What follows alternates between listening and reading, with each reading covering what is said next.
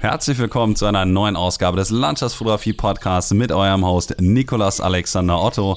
Und ich habe für euch heute den österreichischen Fotografen Arnold Schaffer hier in den Podcast geholt. Und Österreich ist auch schon eins der zentralen Themen, um die sich dieser Podcast zum Großteil hier gedreht hat. Denn er kommt aus Wien und neben den Donauauen gibt es ja noch diverse andere interessante Gebiete in und um Wien, die Arnold selber dann auch fotografiert hat und hat auch noch einige andere interessante Spots so in Österreich abgeklappert und dementsprechend ist das immer so wieder ein reoccurring Theme in diesem Podcast gewesen. Dann haben wir noch gesprochen über das Projekt Fotoausstellung aka Wildnis Europa, das Arnold zusammen mit seinen Kollegen von For Nature Photographers aka Stefan Imig, äh, Christoph Ruiz und Sven Herd auf die Beine gestellt hat. Die haben nämlich eine ganz nette Ausstellung dieses Jahr dort eben mit vielen Natur- und Landschaftsaufnahmen realisieren können. Dazu gibt es wie immer den obligatorischen Opener-Part. Da hat Arnold dann ein wenig über seine fotografische Historie gesprochen. Und Arnold und ich haben, glaube ich, hier und da echt ein paar Gemeinsamkeiten, weshalb ich das auch dieses Mal wieder sehr, sehr interessant fand. Und ich denke, auch ihr werdet auf jeden Fall euren Spaß mit dieser Episode haben. Ein paar Bilder, über die wir hier in dem Podcast gesprochen haben, beziehungsweise eher so ein paar von den Regionen, über die wir gesprochen haben. Und Bilder dessen findet ihr wie immer auf der Homepage www.nikolasalexanderotto.net und dann da einfach in der Sektion Blog und Podcast. Falls ihr das jetzt gerade über iTunes, Stitcher oder irgendeinen anderen Podcaster hört, dann schaut einfach dort vorbei. Oder, und das ist natürlich noch besser, ihr schaut direkt auf der Seite von Arnold vorbei, nämlich www.arnoldschaffer.com oder einfach bei Instagram unter arnold.schaffer.fotografie. Da habt ihr dann auch noch das Ganze in eurer App schön organisiert. Allerdings solltet ihr natürlich auch mal bei den Fotoworkshops von Arnold vorbeigucken, falls das generell von euch für Interesse ist. Die gibt es dann eben auf der Homepage von ihm. Und gleichermaßen möchte ich euch natürlich auch dazu einladen, mal in meiner Homepage vorbeizuschauen, weil da jetzt auch noch ein paar Angebote hinzugekommen sind fürs kommende Jahr. Also falls ihr Lust habt, mit mir mal fotografieren zu gehen und einige meiner liebsten Orte aufzusuchen und vielleicht ein bisschen was über Komposition und Technik zu lernen, dann seid ihr auf jeden Fall herzlich eingeladen, da mal vorbeizuschauen. Und als allerletztes äh, möchte ich nochmal darauf hinweisen, dass ich noch ein paar von meinen Kalendern für das Jahr 2020 hier rumliegen habe. Also, falls ihr noch ein bisschen Wandschmuck braucht oder ein nettes Weihnachtsgeschenk, meldet euch doch einfach mal bei mir. Schöner DIN A2-Kalender für 25 Euro plus Versand. Ja, und damit sind wir auch mit dem ganzen organisatorischen Hickhack durch. Und ihr habt es jetzt geschafft. Viel Spaß mit der 43. Episode des Landschaftsfotografie Podcasts im Gespräch mit Arnold Schaffer.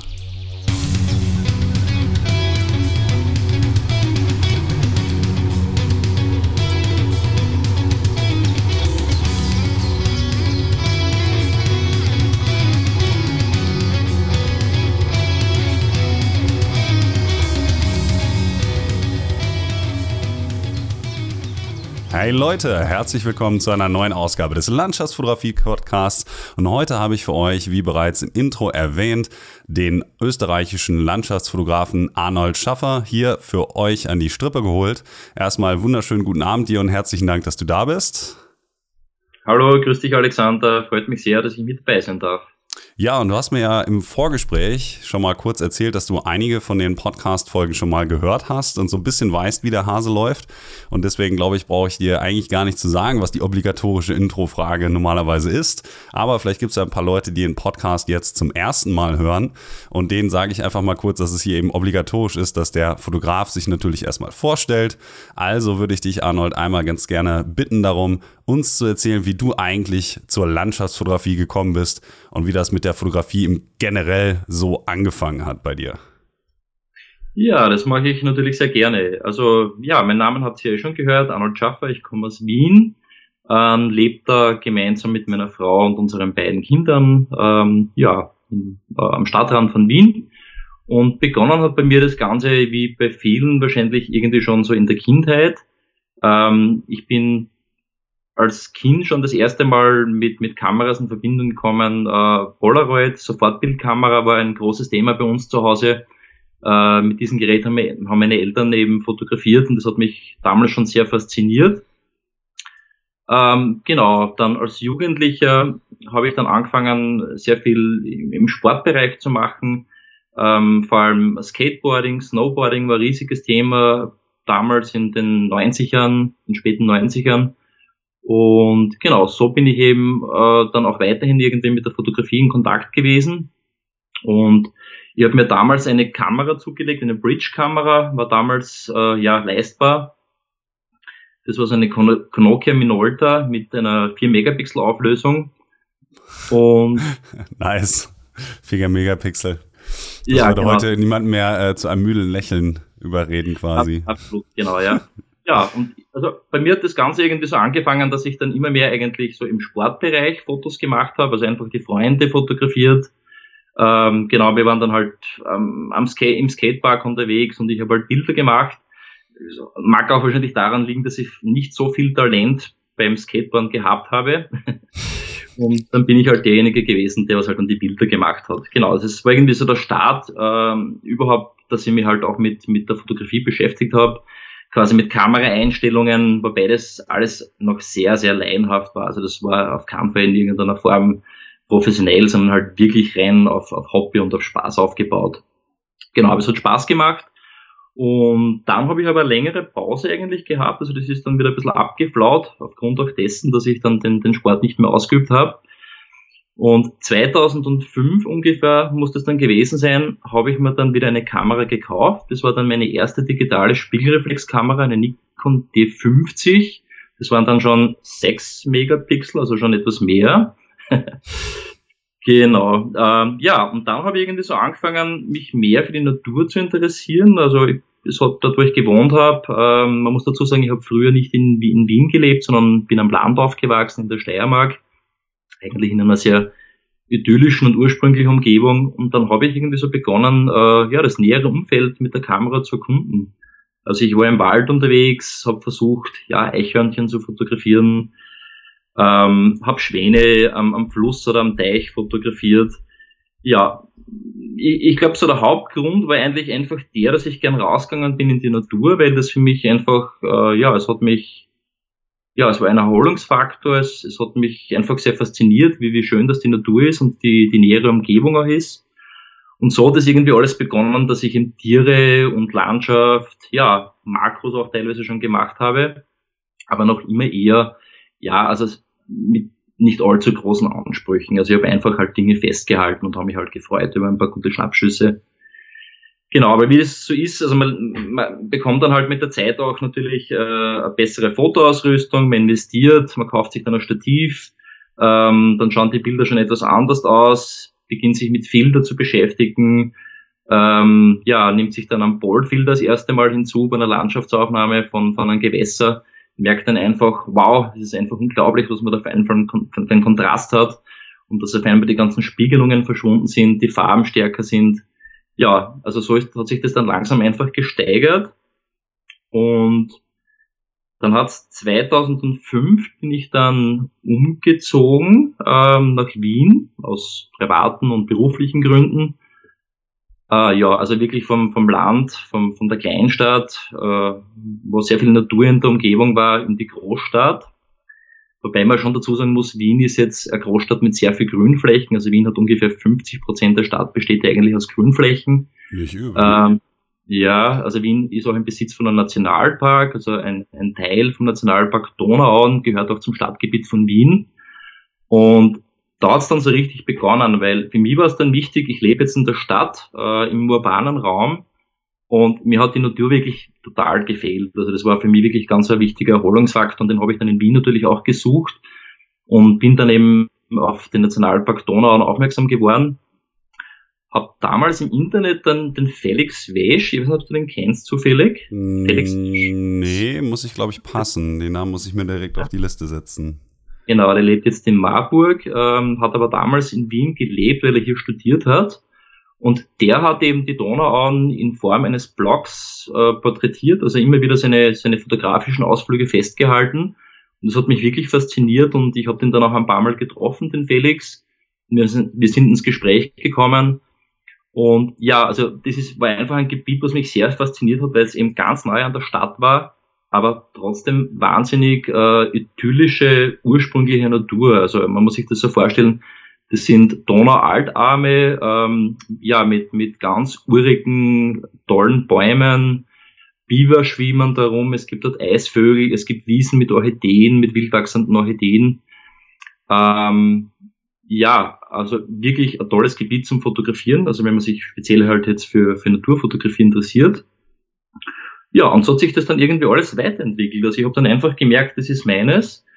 Ähm, das gefällt mir dort unterwegs zu sein. Und dann habe ich auch angefangen, äh, mir Bildbände von den österreichischen Nationalparks zuzulegen, habe da einfach ein bisschen studiert, äh, welche äh, Nationalparks gibt's hier in Österreich, wie sieht dort der Naturraum aus. Also der Fokus war bei mir am Anfang eher darin, dass ich eben einfach besondere Naturräume gesucht habe, die was ich einfach mal sehen wollte und fotografieren wollte. Aber das Fotografieren war noch immer nicht ganz so im Vordergrund. Es ist mehr darum gegangen, diese Gebiete einfach kennenzulernen. Und da haben mich dann auch andere Fotografen inspiriert, also zum Beispiel die Verena und der Georg Bob Hagner. Ah, die ja. Sind dir sicher ein Begriff? Ich glaube, die yep. sind schon einmal gefallen hier in, in, in deinen Folgen. Ähm, das ist ein Fotografen-Ehepaar aus Wien auch und die haben zum Beispiel mehrere Bildbände über die Nationalparks in Österreich rausgebracht, genau. Und dann habe ich eben gesehen, die halten das halt, also die halten diese Natur wirklich extrem toll, äh, atemberaubend fest. Und das hat mich sehr inspiriert und, und äh, hat mich sehr angesprochen, dass man eben, ja, bei so tollen Lichtstimmungen und, und mit besonderen Bildausschnitten halt wirklich ganz, ganz viel rausholen kann aus einer Landschaft.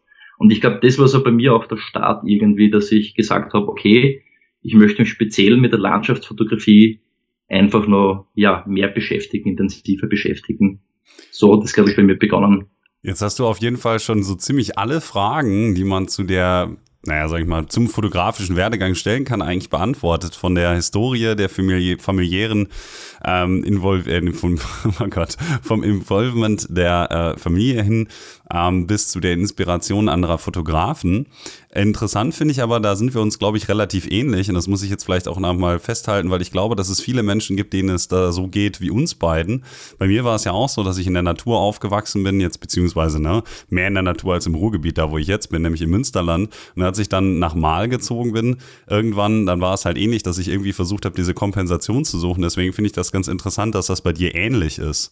Und dazu habe ich jetzt dann noch eine Frage. Wie lange dauert es denn eigentlich, bis du, wenn du wieder in der Wien, äh, Wiener Innenstadt dann im Prinzip bist oder zumindest den ganzen Trubel so um dich rum hast, bis du wieder das Gefühl hast, dass du nach draußen musst und wieder zurück in die Natur. Und wie lange dauert es dort dann, bis du dich wieder darauf eingestellt hast und sozusagen den Ruhepol wiederfinden kannst?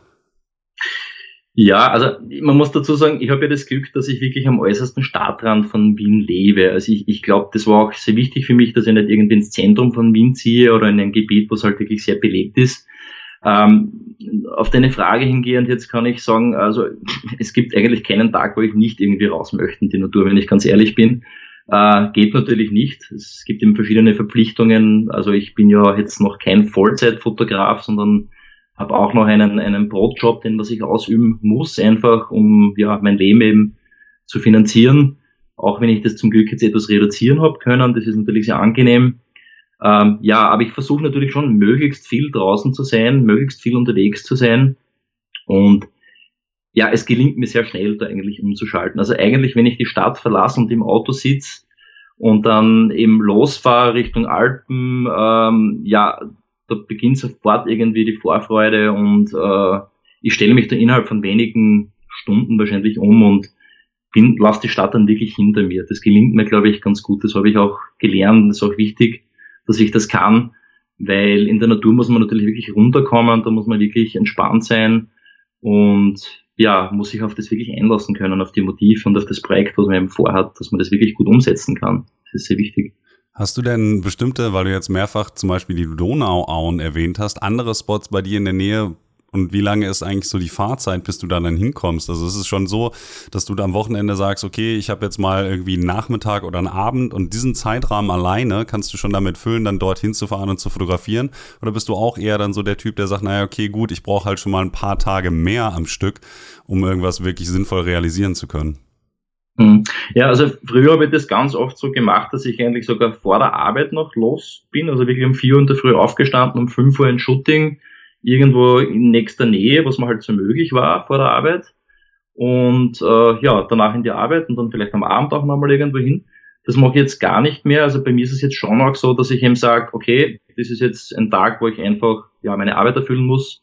Da bleibt keine Zeit für die Fotografie. Dann gibt's natürlich auch einen Bürotag, wo man einfach so die Sachen eben auch ja, fürs Gewerbe erledigen muss.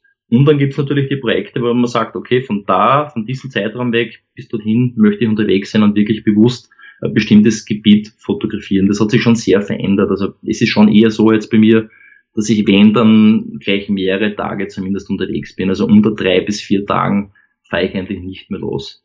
Ja, gut, ich meine, das kann ich sehr gut nachvollziehen. Für mir, äh, für mich ist es eigentlich immer relativ schwierig, sozusagen diesen Modus operandi dann wieder umzustellen und dann wirklich mich darauf zu konzentrieren, was ich fotografiere, wenn ich erst zwei, drei Stunden vorher noch zu Hause war und vielleicht noch E-Mails beantworten musste oder so.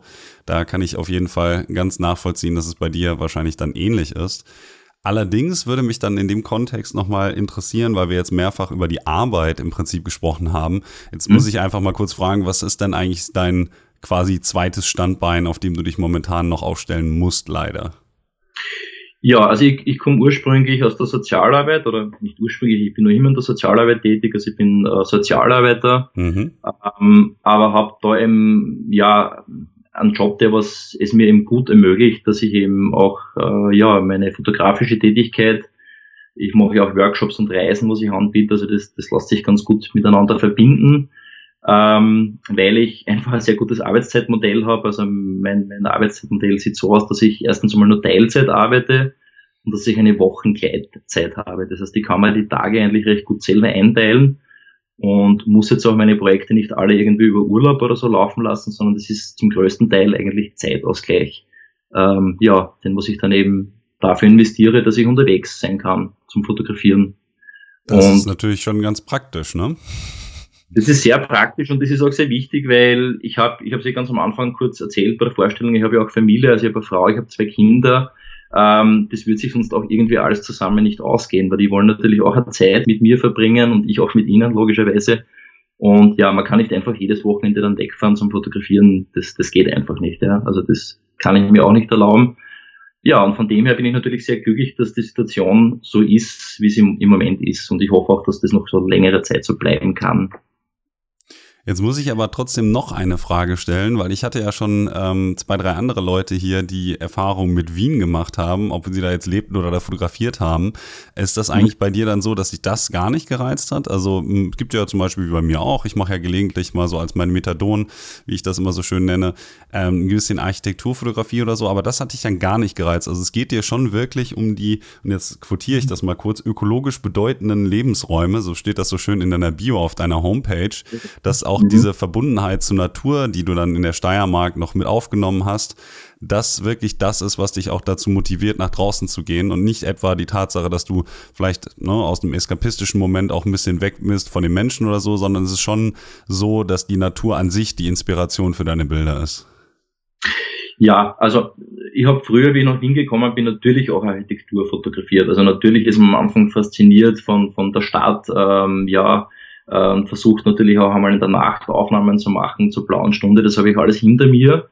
Ähm, genau, also mein Ansatz ist eigentlich der, ich möchte nur das wirklich fotografieren, äh, das, was mich auch wirklich interessiert. Und du hast das schon richtig erwähnt, die Natur interessiert mich einfach sehr, weil ich einfach, äh, ja, sie entspannt mich, sie, sie schenkt mir Zufriedenheit, ich fühle mich da wirklich sehr, sehr wohl. Äh, ja, ich fühle mich da echt zu Hause. Ich fühle mich in der Stadt nicht so zu Hause wie in der Natur. Und ich glaube, das ist auch der Grund, warum ich ständig draußen sein will, ja. Also ich aber, kann das bestens nachvollziehen.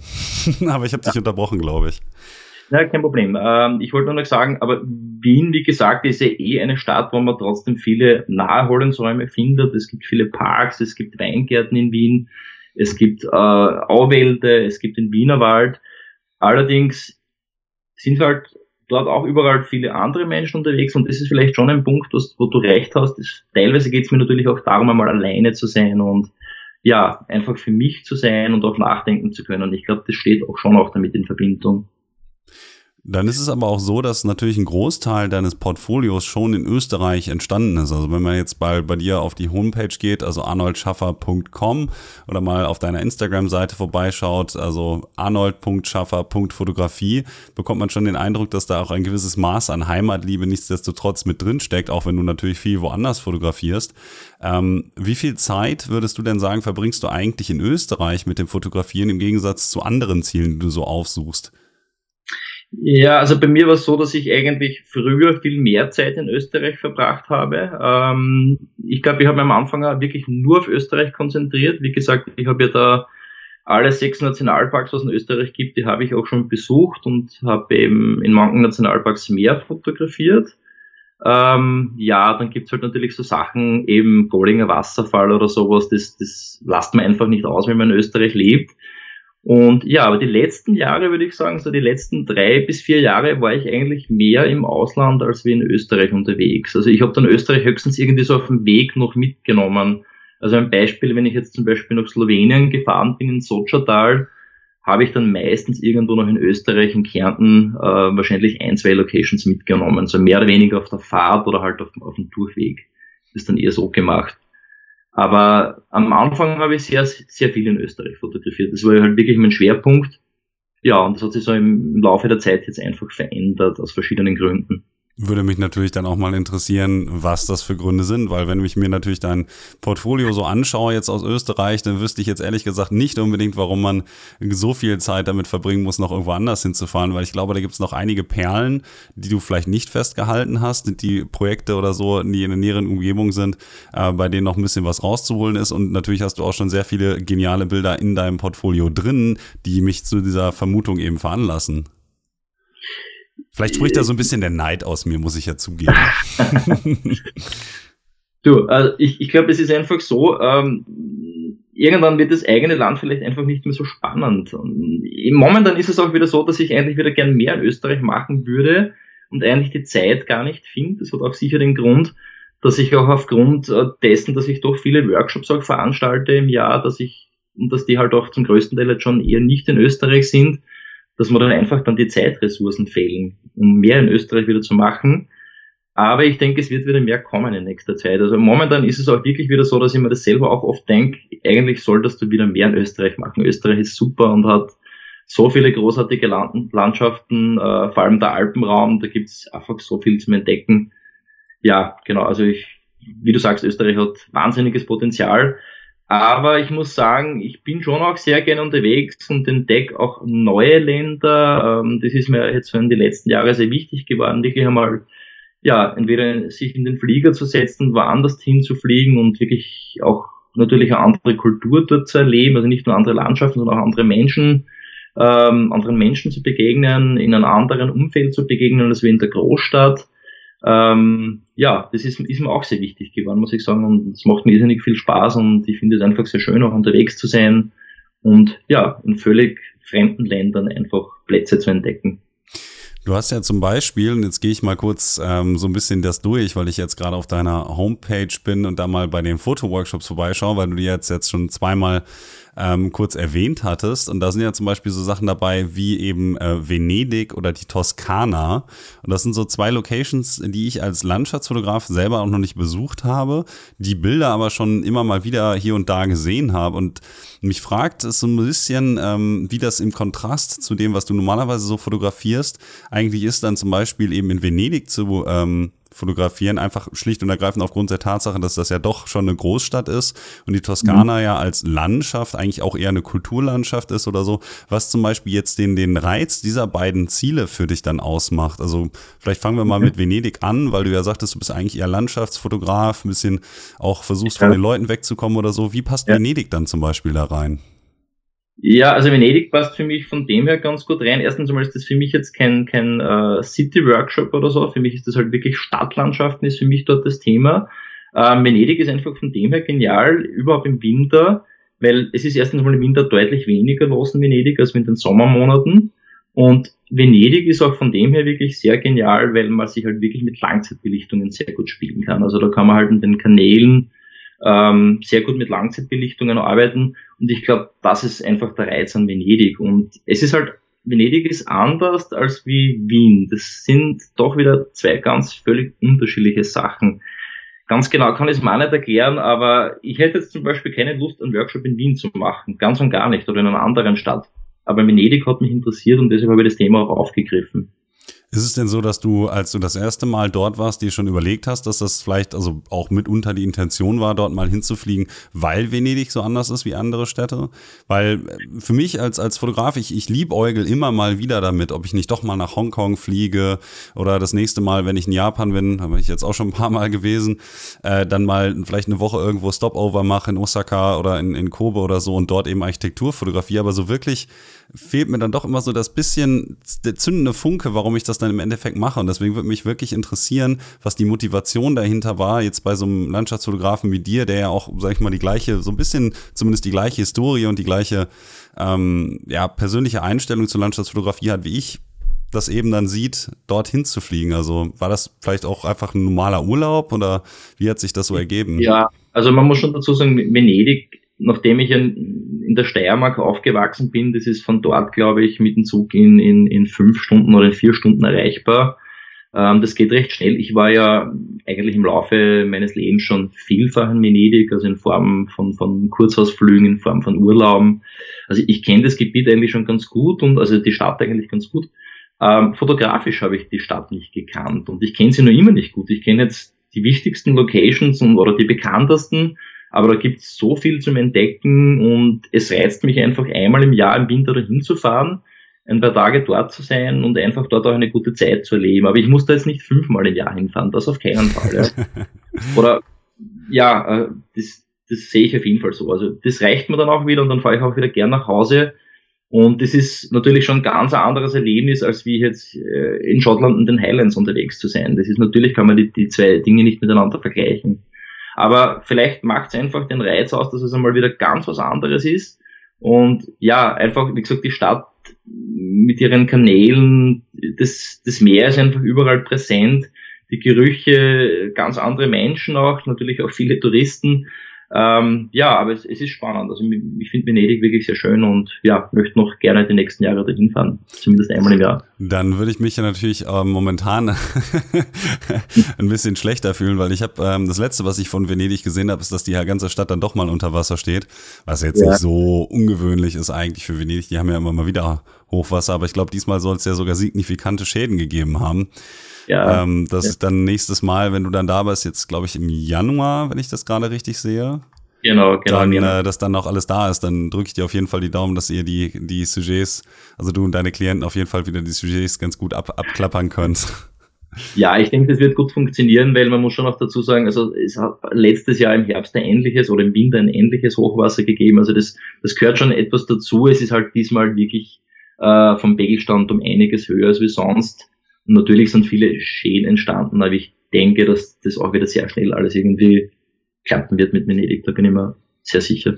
Jetzt ist es so, ähm, ich habe jetzt einfach mal Venedig und Toskana rausgenommen, aber wenn man jetzt so durch dein Portfolio durchgeht, dann sind da ja auch so ein bisschen die üblichen Verdächtigen. Also du machst ja zum Beispiel genau wie ich, ne, Workshops auf Island zum Beispiel oder in der sächsischen Schweiz, da habe ich ja das jetzt vor zwei Monaten, äh, zwei Monaten, vor zwei Wochen auch noch gemacht und so, dass du halt auch ähm, viele Orte eben aufsuchst, zum Beispiel Karwendel, Berchtesgaden mache ich ja auch nächstes Jahr und so, ähm, die schon relativ populär sind. Jetzt hast du in dem Vorgespräch auch schon gesagt, dass dir das natürlich auch ein Anliegen ist, nochmal dafür zu plädieren, warum im Gegensatz zum momentan vorherrschenden Grundtonus, der so in der Szene herrscht, es immer noch immer wieder interessant ist, sich genau diese Orte dann auch anzugucken und dass du da eine ganz andere persönliche Herangehensweise hast als vielleicht die ganzen üblichen Trophäenjäger, die das machen, um es einfach quasi abzuhaken. Vielleicht magst du da noch mal kurz was ja. zu sagen. Ich fand, das war eigentlich ganz cool, was du da mehr oder weniger ja. als Motivation kundgetan hast. Ja, mache ich sehr gerne. Also bei mir ist es einfach so, wenn ich wohin fahre, äh, in ein bestimmtes Gebiet, das es mir gefällt oder in ein bestimmtes Land, mache ich mir ehrlich gesagt überhaupt keine Gedanken darüber, wer dort schon war, wer dort schon Reisen oder Workshops anbietet, ähm, ob das jetzt gerade voll der Hype dort ist oder nicht. Das ist mir wirklich komplett egal. Ich, ich fahre hin, weil mich einfach das Land fasziniert oder, oder diese Location fasziniert und weil ich es einfach gerne für mich fotografieren möchte. Ja. Das ist, das ist ganz oft Thema auch mit, mit Fotokollegen oder auch, auch in den Workshops mit den Workshop-Kunden, dass man halt darüber spricht, okay, das haben schon hunderttausend andere auch fotografiert und auf Instagram gepostet. Na und? Mir ist das komplett egal, wer das schon gepostet hat. Ich mache das Bild dann wirklich nur für mich und es ist ja auch so, gerade in der Landschaft, es ist kein Bild gleich wie das andere. Die Lichtstimmung ist vielleicht etwas anders, äh, die Vegetation ist in dem Moment gerade anders, als wie am Tag davor oder die Woche davor, wo vielleicht jemand anderer dort war. Ah, ja, für mich spielt das überhaupt keine Rolle und es wird auch langsam schwierig, muss ich sagen, äh, noch etwas zu finden, wo noch nicht irgendjemand war oder wo man sagt, okay, ähm, das haben eh schon so viele besucht, ähm, da muss man nicht hinfahren. Also ich, Schottland, gutes Beispiel, über diesen Sommer in Schottland, äh, gleich für dreieinhalb Wochen, habe mir wirklich viel von Schottland angesehen. Und natürlich war ich auch auf der Isle of Skye, weil die Insel einfach wahnsinnig vielfältig und schön ist und weil es da tolle Fotolocations gibt. Und mir ist es komplett egal, wie viele andere Leute das dort schon waren und dort genauso Bilder gemacht haben. Es ist mir einfach egal. Hm.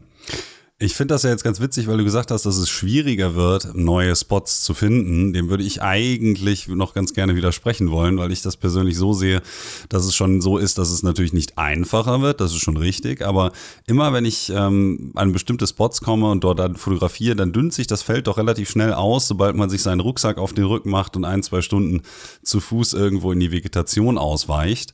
Ähm, ja, das stimmt. Was natürlich mit Fotoworkshops oder so nochmal eine andere Geschichte, je nachdem, was man mit den Klienten so gerne, gerne machen will. Wie gesagt, ich war Anfang des Jahres mit meinem Kollegen Alex Nail unterwegs. Er hatte ja auch noch Klienten mit dabei und wir sind acht Tage lang im Hochgebirge in Lesotho rumgelaufen und da gibt es einige Ecken, die hat wahrscheinlich noch niemand fotografiert, aber das kann man natürlich auch nicht immer machen. Ähm, mhm. Allerdings möchte ich an der Stelle auch nochmal eine Lanze brechen für alle Leute, die das machen, weil ich persönlich, auch wenn ich gerne immer noch nach Island fahre, jedes Mal wieder und es auch immer doch dort, so neben der Ringstraße, eine Menge Kram gibt, den vielleicht der ein oder andere noch nicht fotografiert haben sollte, ist es schon so, dass ich dir da beipflichte, dass es natürlich eigentlich für mich persönlich immer noch ein schönes Erlebnis ist, auch zum 15. Mal am Festrahorn zu stehen und dann mit anderer Lichtbedingungen das gleiche zu fotografieren. Ähm, aber ich glaube, dass es ähm, in Zukunft wieder, oder vielleicht hoffe ich das auch ein bisschen, einen Wert auf dem authentischen Bild gibt, das halt entstanden ist irgendwo, wo man sich noch ein bisschen extra, naja, sag ich mal, extra Aufwand gemacht hat, um dorthin zu kommen. Ich weiß nicht. Ähm, das ist nochmal sozusagen losgelöst von dieser ganzen Social-Media-Debatte, weil persönlich kann ich schon vorstellen, ähm, kann ich mir vorstellen, dass es eben genauso ist, dass du sagst, okay, für mich ist dieses Bild extrem wertvoll, weil das ist mein Erlebnis, das Licht ist anders. Aber ich glaube, für jemanden, der das natürlich auch semi-professionell macht, das sitze ich ja im quasi gleichen Boot, meinst du nicht, dass es auch wichtig ist, dann noch Bilder zu machen, eben die einen gewissen ja, Novumscharakter besitzen? Oder ist das, sage ich mal, aus ökonomischer Sicht auch Blödsinn? Also ökonomisch finde ich es sehr schwierig. Äh, eben bei mir der Hauptgrund einfach, weil mir die Zeitressourcen auch dazu fehlen, dass ich jetzt einfach einmal sage, ich ziehe da jetzt äh, vor oder nach einem Workshop fünf, sechs Tage los. Ähm, da fehlt mir dann teilweise auch wirklich die Zeit, das gebe ich schon zu. Oder das, das muss ich einfach so festhalten. Mhm. Ähm, ja, äh, aber ich, ich finde es auch wichtig und ich habe das früher, glaube ich, äh, sehr stark betrieben, dass ich in, in Gebieten unterwegs war, die was weniger populär sind. Donauauen ist jetzt wahrscheinlich niemandem ein Begriff. Und das ist mir schon auch wieder wichtig geworden, ja, auch wieder neue Orte eben vor allem in der Heimat zu entdecken, weil das ist mir auch leichter möglich, mich einmal für ein, zwei Tage loszureisen und einmal, ja, einfach mal komplett was Neues aufzusuchen. Das möchte ich in nächster Zeit auch wieder öfters versuchen. Aber ja, gerade bei einer Auslandsreise ist es halt wirklich schwierig, weil das die Zeit halt begrenzt. Ähm, genau, ähm, man versucht natürlich schon auch in, in, in möglichst äh, kurzer Zeit natürlich schon sehr viel zu sehen. Und natürlich besucht man dann eher Orte, die was natürlich auch leichter erreichbar sind. Wenn man halt die Zeit nicht hat, dann vielleicht noch drei oder vier Tage zusätzlich irgendwo wandern zu gehen. Wobei ich auch sagen muss, ich habe das zum Beispiel 2017 bei meiner vorletzten oder letzten Island-Tour eben schon gemacht. Da war ich mit einem guten Freund unterwegs. Wir haben eben äh, ja, ganz Island umrundet, also die Ringstraße. Mhm. Dann äh, einen größeren Abstech gemacht in den Ostfjorden. Ähm, haben dort eine Papageientaucherkolonie besucht und waren dort auch wirklich einmal einen ganzen Tag nur wandern oder zwei Tage waren es glaube ich sogar und da haben wir sehr wenig fotografiert. Das mache ich dann schon auch. Aber da geht es mir dann gar nicht um die Bilder, da geht es mir dann wieder eher nur um das Naturerlebnis und einfach ja, einfach rauszugehen und, und sich auch zu bewegen und ja, einfach neue Orte einfach mal so zu entdecken. Und vielleicht kehre ich ja dann irgendwann mit der Kamera dorthin zurück. Das wäre eher so, denke ich, mein, mein Ansatz zu dem. Ja, das kann ich durchaus nachvollziehen. Also ich glaube natürlich, dass es auch ein bisschen, äh, gerade in unserer Position, ein bisschen dazu führt, dass man die Kamera, naja, sag ich mal, nicht als Störfaktor, aber schon so ein bisschen als, als Element zwischen einem selbst und der Naturwahrnehmung sehen kann. Das ist dann irgendwann, da habe ich ja neulich noch ganz interessanterweise mit dem Hochrad drüber gesprochen, dass es halt ähnlich ist, wenn man irgendwann nur noch aus naja, sage ich mal, ökonomischer Sicht irgendwie fotografiert oder so und dass irgendwie so ein bisschen die Passion verloren geht. Er sagte dann ja, ähm, dass er die Kamera, wenn er nicht jetzt bald mal wieder fotografieren gehen kann für sich persönlich, dass er die Kamera dann irgendwann weggelegt hätte, so ungefähr. Und ich glaube, bei solchen, solche Ereignisse und solche, solche Sachen sind immer unglaublich wichtig. Also ich weiß nicht genau, wie du das siehst, aber für mich ist es halt zum Beispiel extrem wichtig und das möchte ich vielleicht auch nochmal den anderen Leuten jetzt, äh, tut mir leid, wenn ich das Wort einmal kurz an mich reiße, aber den anderen äh, Zuhörern vielleicht nochmal ganz gerne ans Herz legen, dass es auch immer wichtig ist, mal zu überlegen, was man eigentlich selber ganz gerne machen möchte in puncto neuen Landschaften, dass man sich einmal im Jahr vielleicht so ein Ziel setzt, dass man sagt, okay, ich mache jetzt mal was, was vielleicht nicht in meinen Businessplan oder meinen Instagram-Plan oder in meinen Life-Plan sogar passt, sondern ich mache mal was Außergewöhnliches. Einmal im Jahr mache ich irgendwas, was einfach nur für mich ist, was nicht unbedingt Sinn machen muss im Kontext meiner Fotografie so. Und ich glaube, das ist dann, dann sowas wie, na, ich fahre halt nach Island, schaue mir halt ähm, das Übliche, was man so macht, eben an, klapper die ganzen Spots ab, mache da schöne Fotos und dann mache ich mal so zwei Tage, wie du schon sagtest, in den Ostfjorden, wo ich einfach mal irgendwo hingehe, wo vielleicht kein Fotograf ist. Ich weiß zwar nicht, ob man ein Bild bekommt, oder so, aber das ist vielleicht einfach mal schön, das für sich selbst zu machen. So. Da würde ich dir auf jeden Fall äh, beipflichten, dass das sehr, sehr sinnvoll ist. Also das ist für mich auf jeden Fall immer sehr wichtig. Ja, ja. Und ich, ich finde es auch extrem wichtig, also was mir halt auch immer auffällt, wenn man überhaupt bei einer Location, jetzt sieht man natürlich andere Fotografen auch stehen oder gerade fotografieren, die Leute sind wirklich extrem geil darauf, einfach nur das Bild zu haben, äh, um es dann eben posten zu können auf Instagram oder sonst irgendwo. Äh, mir ist es zum Beispiel schon auch sehr wichtig, ich will natürlich auch mein Bild haben und, und ich arbeite teilweise sehr hartnäckig daran, dass ich das Bild auch bekomme. Ähm, ich plane da auch meistens ein, dass ich da zwei, dreimal an eine bestimmte gleiche Location hinfahren kann, weil ja das Wetter oder das Licht halt dann entsprechend mhm. anders ist.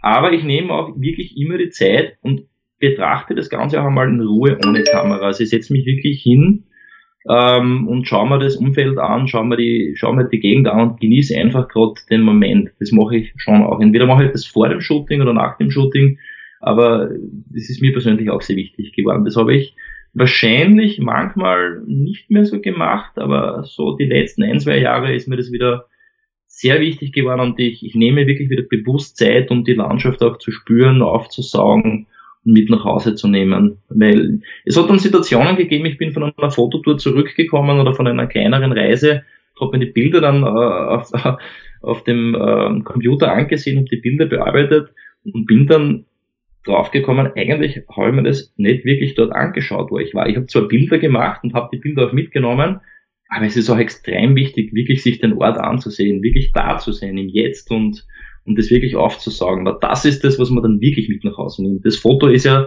letztendlich nur ein Nebenprodukt. Ja, wobei natürlich für uns ist das wesentliche Nebenprodukt. Die Erfahrung sollte ja sozusagen immer das erste sein und diese müsste dann sozusagen übersetzt werden in das fertige Bild. Also von daher ist ja. es vielleicht, ja, okay, dann ist es vielleicht ein Sekundärprodukt. Das ist schon ganz witzig. Ähm, allerdings kann ich dazu noch, ähm, und das ist eigentlich ganz lustig, weil es dann die, ähm, Brücke wieder zurückschlägt, ein bisschen nach Österreich. Und zwar war ich dieses Jahr das erste Mal seit 2011 im Taugelbach. Und mhm. ähm, das war wieder so eine der Erfahrungen, das habe ich eigentlich nur gemacht, weil ich das witzig fand, diesen Bach zu erkunden und weil er halt so unglaublich lang und groß und verwinkelt und schwierig äh, ist äh, zu, zu fotografieren, gerade weil der halt viele kleinere Areale sind, die sehr schwer zugänglich sind, bei denen man genau wissen muss, wo was ist und so.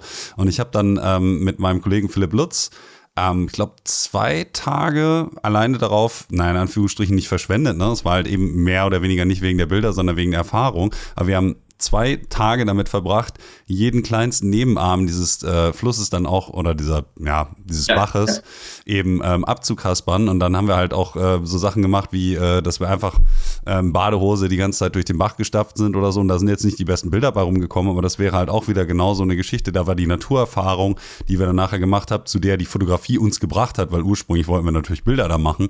Das, was ja. wirklich das Wertvolle daran war. Und ich finde es übrigens auch mal noch lustig, ähm, dass du zum Beispiel dann auch Workshops gibst. Und ich weiß jetzt auch, warum Leute das dann buchen, weil es halt wirklich sehr, sehr schwer ist, wenn man sich dort nicht auskennt, die ganzen Spots zu finden. Also wir haben da sehr, sehr lange gebraucht und wir haben nicht mal alle gefunden und dann wenig verzweifelt hier und da. Also von daher, ähm, das ist auch so, so, so richtig, da muss man einfach Zeit mitbringen, ne? Ja, ein Anruf hätte genügt und ich hätte dir geholfen, Alexander. ja, das, das ist auch so ein bisschen, ähm, also der Sven hat auch gefragt, so, ey, wenn du da bist, ähm, ich kann dir auch irgendwie helfen und so. Und ich so, ah, das wollen wir aber irgendwie selber finden. Und ja, das ist schon, schon extrem schwierig, das, das muss man schon sagen. Aber das ja. ist halt genau wieder eine von diesen Erfahrungen gewesen dieses Jahr, die mich auch wirklich äh, dann wieder zum Lachen gebracht haben darüber, wozu die Fotografie mich eigentlich so gebracht hat. Ich bin auch das erste Mal mit meinem Rucksack komplett dann ins Wasser gefallen und habe gemerkt, dass mein Rucksack offensichtlich wasserdicht ist, weil ich wirklich zwei Minuten schwimmen musste äh, und solche Geschichten. Und das ist halt das, was dann nachher irgendwie hängen bleibt, ne? Mhm, mhm. Ja, also das ist auf jeden Fall ein extrem interessantes Gebiet dort und mir ist es nicht anders gegangen als wie dir.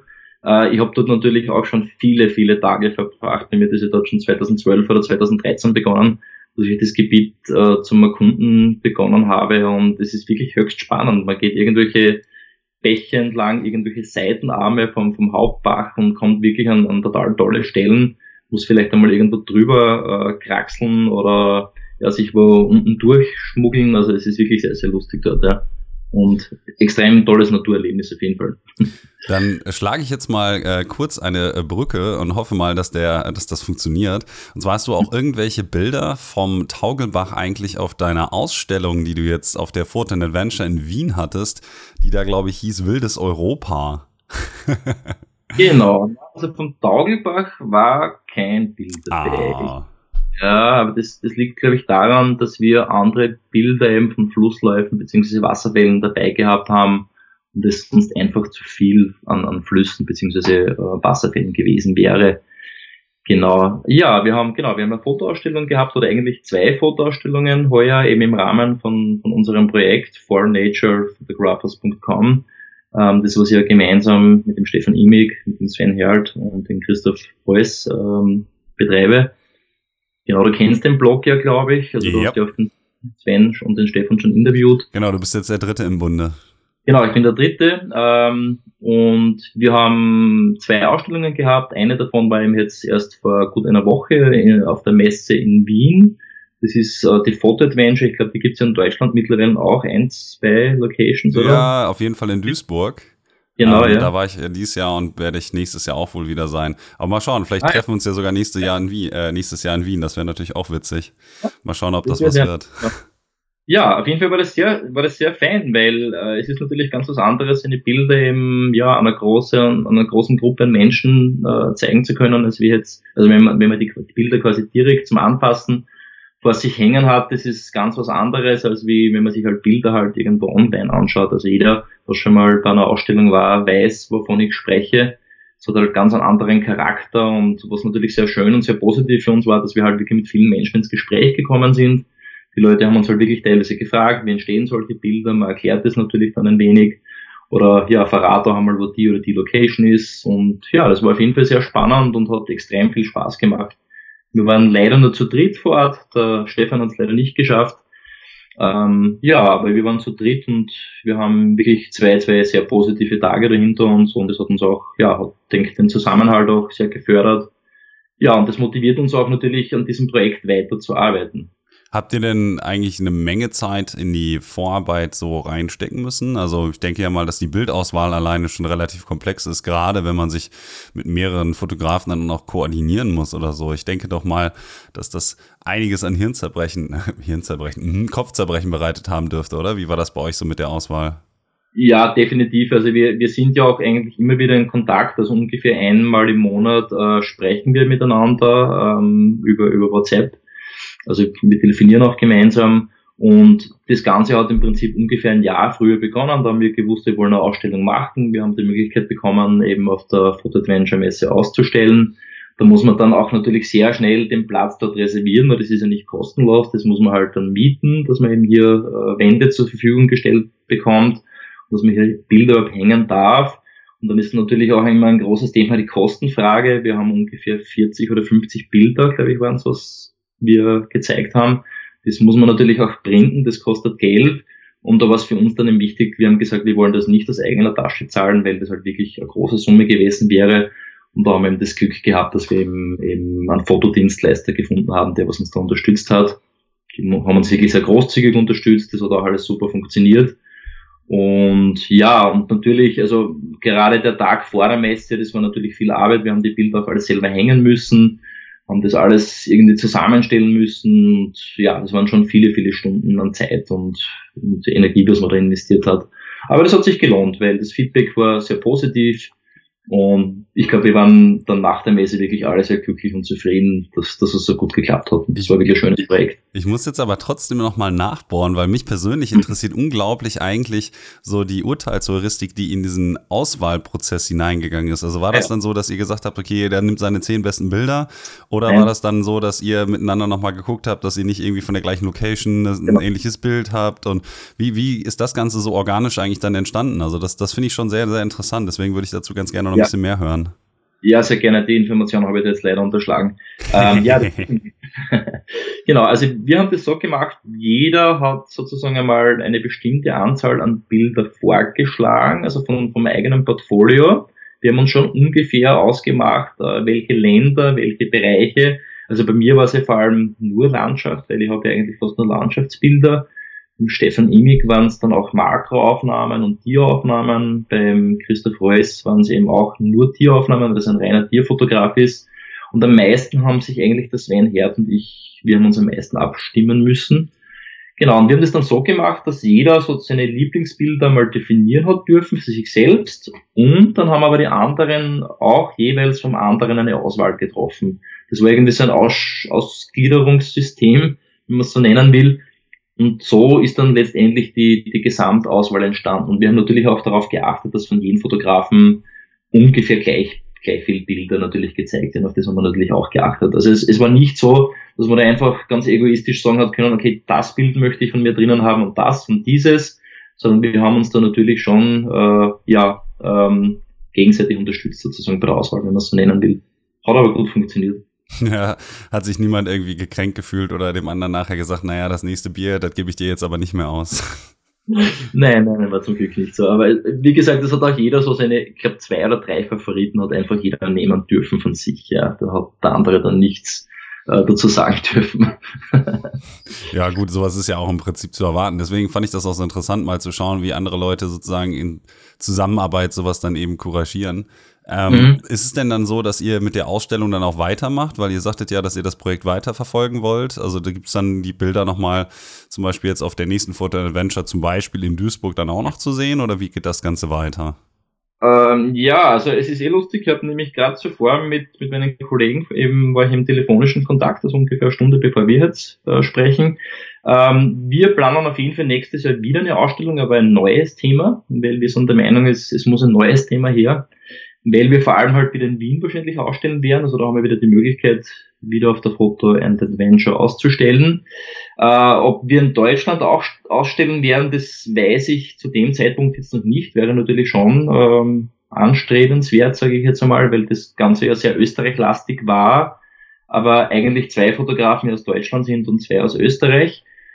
Aber generell sind wir sehr motiviert, weil wir eigentlich jede Woche auf unserem Blog einen neuen Artikel ähm, äh, veröffentlichen. Manchmal ist es nur ein kurzer Artikel zu einem, zu einem einzelnen Foto, quasi eine Bild, Bildpräsentation nennen wir das Ganze, wo wir einfach zu einem einzelnen Bild kurz erzählen, wie das entstanden ist und dann vielleicht noch die Werte eben zum Bild, also sprich welche Blende, ISO ähm, und so weiter, genau, also ob Filter verwendet wurden, wie das Bild nachbearbeitet wurde, sowas führen wir dann schon auch an.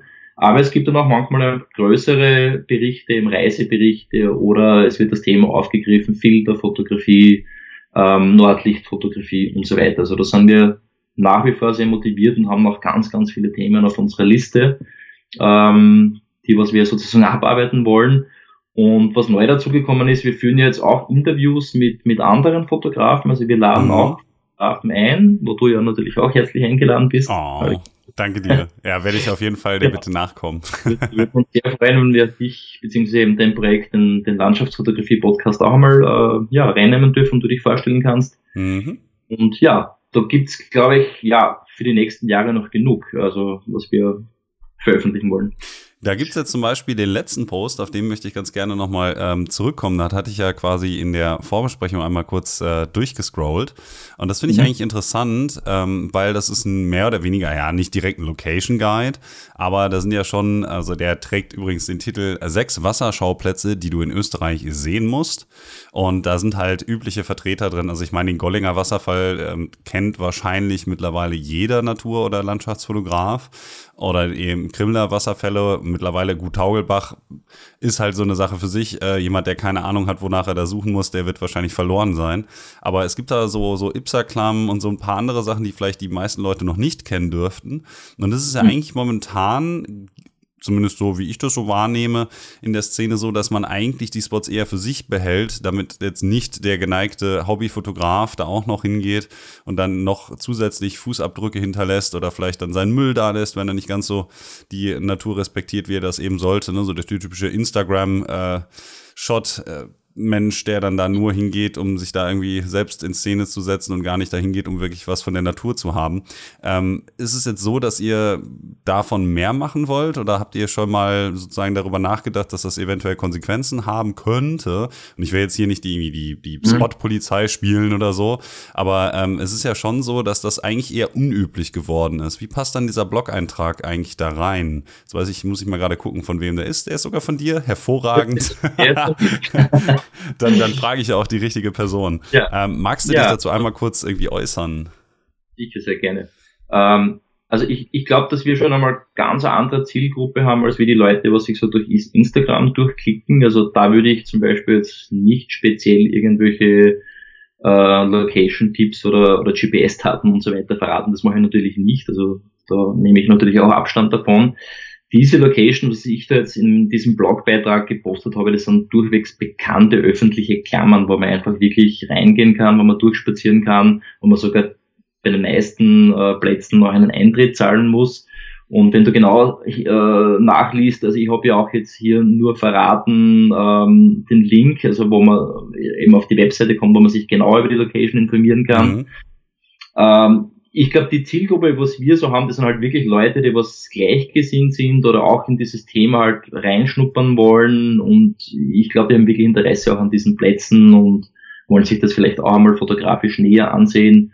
Und da habe ich jetzt kein Problem, einmal was zu teilen. Ja. Also das, das sehe ich wirklich auch sehr sozial irgendwie, dass man sagt, okay, man teilt da mal was und gibt einmal Preis, wo man das Bild gemacht hat. Das finde ich jetzt okay in dem Rahmen. Auf Instagram würde ich es nicht in Ordnung finden. Also da würde ich es zum Beispiel nicht machen. Ja. Okay, das heißt, das ist eher plattformspezifisch, wie du das Ganze siehst.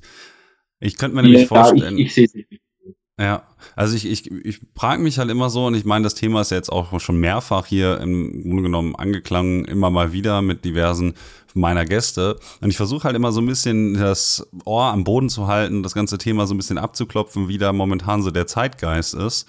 Und deswegen ist die Frage jetzt hier auch wieder aufgekommen, weil ich es doch dann interessant finde, dass diese plattformspezifische Wahrnehmung so ein bisschen mh, hm, vielleicht darüber hinwegtäuscht, dass natürlich auch, ich, ich gehe jetzt einfach mal davon aus, also nicht die meisten Instagrammer sind ja jetzt auch nicht ganz auf den Kopf gefallen, dass die dann halt auch mhm. mal sozusagen auf den Homepages nachschauen und sowas, ähm, ob die nicht da auch irgendwie fündig werden. Weshalb ich jetzt zum Beispiel dann auch dazu übergegangen bin, bei mir die Location, dann steht da halt Colorado, USA.